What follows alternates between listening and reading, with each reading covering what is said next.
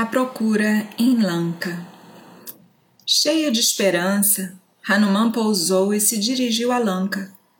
Mas logo a alegria do triunfo de ter terminado a jornada deu lugar a pensamentos mais sóbrios.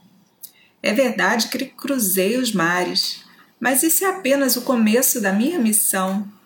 Lá no Monte Tricuta fica a magnífica cidade de Ravana, como se fosse suspensa no céu. Que linda, que rica e que segura ela é! A cidade e a fortaleza são como a Maravati ou Bhagavati, os lindos bosques, os prédios elegantes, os mecanismos de defesa, os fossos profundos, todos me enchem de admiração, mas também de grande preocupação. Quem poderá atacar e destruir Ravana? Como pode um exército cruzar o oceano que acabei de cruzar? Mesmo que o cruze e chegue nessa praia, como poderá atacar e subjugar essa fortaleza defendida por guerreiros tão bem armados? Nem astúcia nem força podem abatê-la. Mas antes de mais nada, preciso descobrir se Cita está viva ou não. Essas questões podem esperar.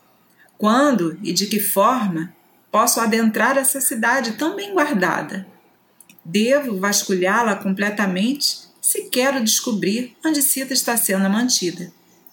Se eu, de forma impensada, fizer algo errado agora, esse erro seria incorrigível e falharíamos no nosso grande propósito, por pressa ou negligência da minha parte. Se eu adentrar a cidade de dia, serei notado pelos rakshasas. É melhor que eu faça de noite. Mas que forma deverei tomar para evitar suspeita?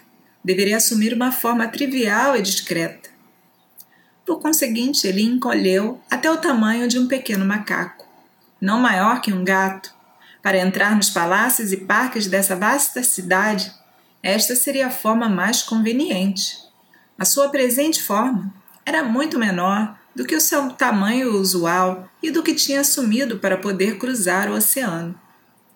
Naquela hora, o sol já tinha se posto. O pequeno Vanara andou até o portão da fortaleza. A lua brilhava intensamente.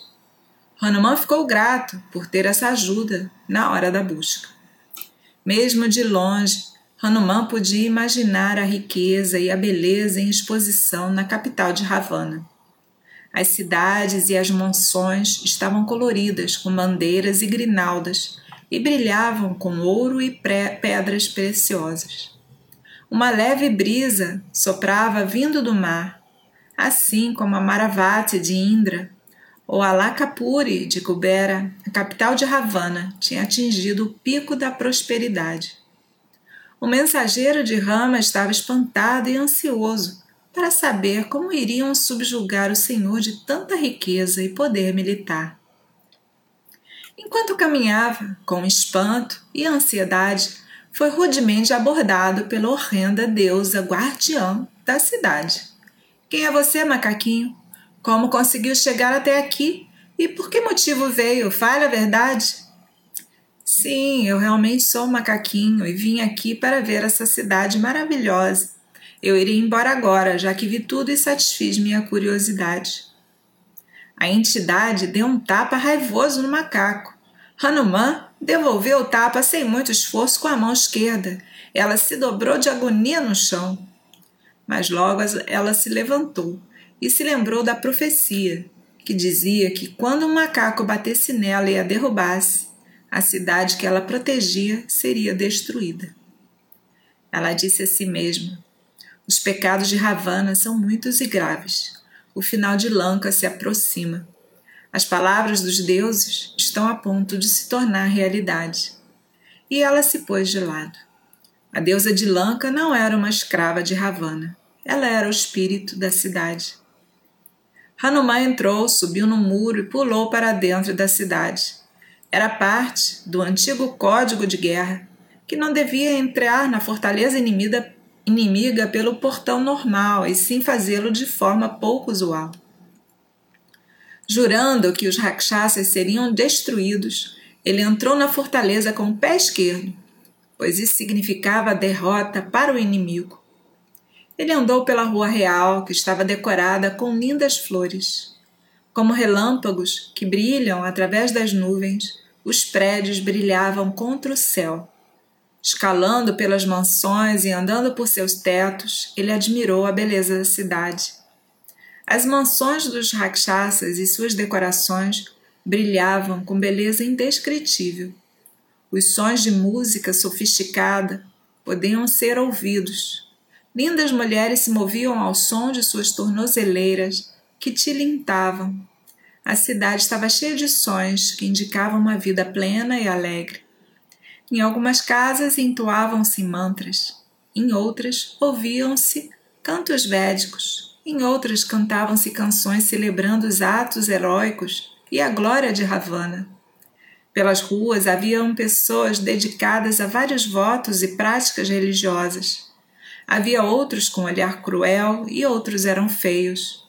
Os guardas estavam armados com arcos, espadas, cacetetes, lanças e outras armas. Todos os guerreiros vestiam armaduras. Alguns eram bonitos, outros feios.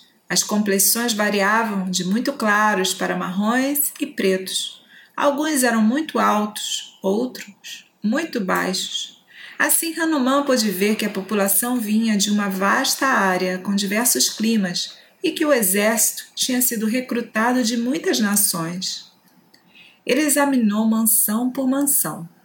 Viu mulheres de extrema beleza, algumas acompanhadas de seus maridos e outras sozinhas. Viu muitas donzelas radiantes e lindas, como imagens de ouro líquido. Algumas estavam sentadas em terraços e outras dormiam em suas camas. Algumas tocavam, outras cantavam. Ele viu inúmeras mulheres lindas, mas não viu Sita suspirando por Rama. A visão de tanta beleza só encheu o coração de Hanuman com desapontamento e tristeza. Ele examinou as casas de muitos rakshasas.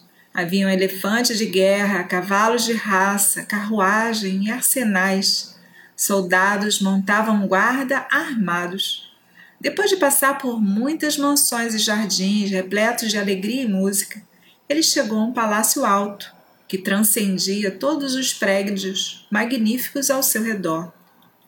Vendo os elefantes, cavalos e a guarda na frente, os muros altos ao redor e a beleza e a riqueza de sua decoração, ele concluiu que deveria ser esse o palácio do próprio Ravana, a glória central da esplêndida Lanka. Ele adentrou o palácio. Era de todas as maneiras o paraíso na terra e digno do poder e da glória sem igual de Ravana. O parque, os pássaros que lá habitavam, os altares espalhados por aqui e acolá encheram Hanuman de espanto. Ele disse a si mesmo: quanta riqueza, quanta beleza, quanta felicidade. Hanuman ficou por um tempo absorto nesse assombro, mas logo se lembrou que ainda não tinha encontrado Sita. A admiração deu lugar à preocupação por ainda não ter atingido o objetivo que o havia levado até ali. Passado por muitas mansões, ele entrou no, nos aposentos internos mais privativos de Ravana e ficou atordoado com o luxo e a riqueza desses apartamentos, que os faziam parecer como as moradas de deuses. Por todo lado havia ouro e prata, marfim e pérolas, tapetes e mobílias lindas e no meio de tudo isso, ele viu Puspaka Vimana. Era o veículo mágico, obtido de Brahma por Kubera. Após derrotar Kubera, Ravana o trouxe para Lanka como seu espólio. Assim como a vaca de Vashista, no carro de Puspaka se poderia obter tudo o que se desejasse. O quarto de Ravana, onde Hanuman entrou agora, era um oceano de delícias. Inúmeras lindas mulheres jaziam dormindo no quarto espaçoso, algumas de braços dados e todas desnudas, despreocupadas em seu sono, fazendo o lugar parecer um jardim de lindas e floridas trepadeiras. Como seu espírito controlado pelo Dharma, Hanuman olhou para todas as mulheres dormindo, uma mais bela que a outra e todas repletas de alegria e amor, para ver se alguma delas poderia ser Sita. O poder de Ravana de tomar qualquer forma que quisesse para agradar todas as mulheres era evidente na visão dessas encantadoras mulheres. Hanuman se recompôs e reprovou sua própria tolice em achar que Sita poderia estar nesse para paraíso sensual de jovens felizes. É claro que Sita não está nesse grupo, que tolo sou eu em procurar por ela em companhia dessas mulheres. Esse lugar não é para ela. Então ele se dirigiu a outro espaço. Em outro aposento, ele viu muitas camas. Ele viu uma mais bela do que todas as outras, coberta de ouro e diamantes, e Ravana deitado nela como um outro Monte Meru. Sua forma e seu cajado majestoso fizeram com que até mesmo Hanuman tremesse por um instante. Ele ficou de pé ao lado e não conseguiu desviar os olhos da majestosa, viril e poderosa figura. Os grandes músculos, agora em repouso, a graça simétrica dos braços e as pernas que faziam do rei de Rakshasa, ao mesmo tempo lindo e terrível. Então Hanuman olhou para as mulheres deitadas em leitos ao redor e nos tapetes. Algumas tinham adormecido enquanto cantavam e ainda agarravam seus instrumentos musicais. Seus olhos finalmente pousaram em uma figura deitada em uma cama divinamente linda. A forma escultural e a beleza das feições fizeram Hanuman imaginar que pudesse ser Sita, e ele pulou de alegria, mas no mesmo instante ele se repreendeu pela tolice.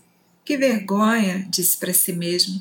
Que tolo tenho sido como poderia Cita dormir placidamente, coberta de joias, no quarto de um estranho? Só pensar isso já é um pecado. E ele ficou tomado de vergonha e tristeza com esse erro. Então pensou consigo: já que ela não iria se submeter a ele, será que esse Rakshasa ter, terá matado? Por que eu deveria seguir então com essa busca? Ele já havia feito a busca nos aposentos privados do palácio de Ravana. O quarto de dormir, o salão de jantar, o hall de bebidas, o quarto de música, todos os lugares foram vasculhados e nenhum sinal de cita. Eu entrei em todos os cantos desse lugar, até mesmo contra as regras do decoro, olhei até nos aposentos das mulheres, mas tudo em vão. Eu vi toda a lanca, ele pensou com grande pesar. Eu vi cada pedaço do palácio de Ravana. O que mais posso fazer aqui? Deverei voltar sem cita? Não, darei fim à minha vida aqui. Sim, é a única coisa que posso fazer. E mais uma vez disse a si mesmo: Que vergonha minha de me deixar abater por esse desânimo, vergonhoso e desonroso. Ele se aprumou mais uma vez e vasculhou todos os lugares por onde havia passado antes abriu todas as portas e janelas e olhou para dentro. Havia mulheres feias, lindas, donzelas e nagas, todas capturadas pelo Rakshasas, mas nada de Sita.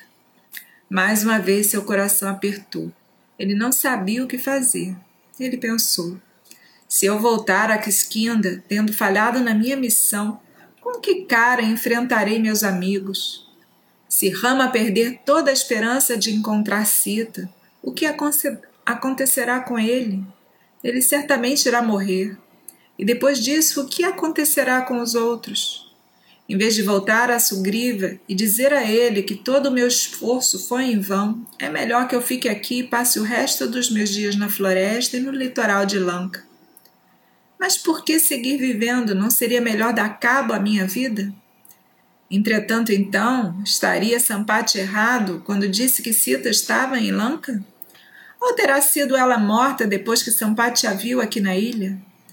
Ela pode ter sido devorada pelos rakshasas. Nada é claro, tudo está envolto em dúvida. O que devo fazer?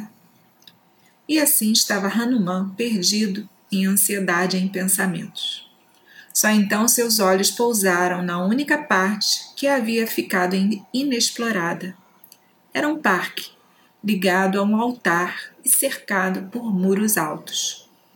Ah, um parque! Eu não havia visto nem vasculhado esse local. Com certeza aqui acharei cita. Com essas palavras, o filho de Vail meditou para Rama, e a esperança brotou em seu peito. O parque isolado era bem protegido por muros altos. Sim, Sita deve estar aqui, murmurou. E mais uma vez ele se curvou aos deuses, pulou e sentou no muro do, do Açocavana e inspecionou o parque.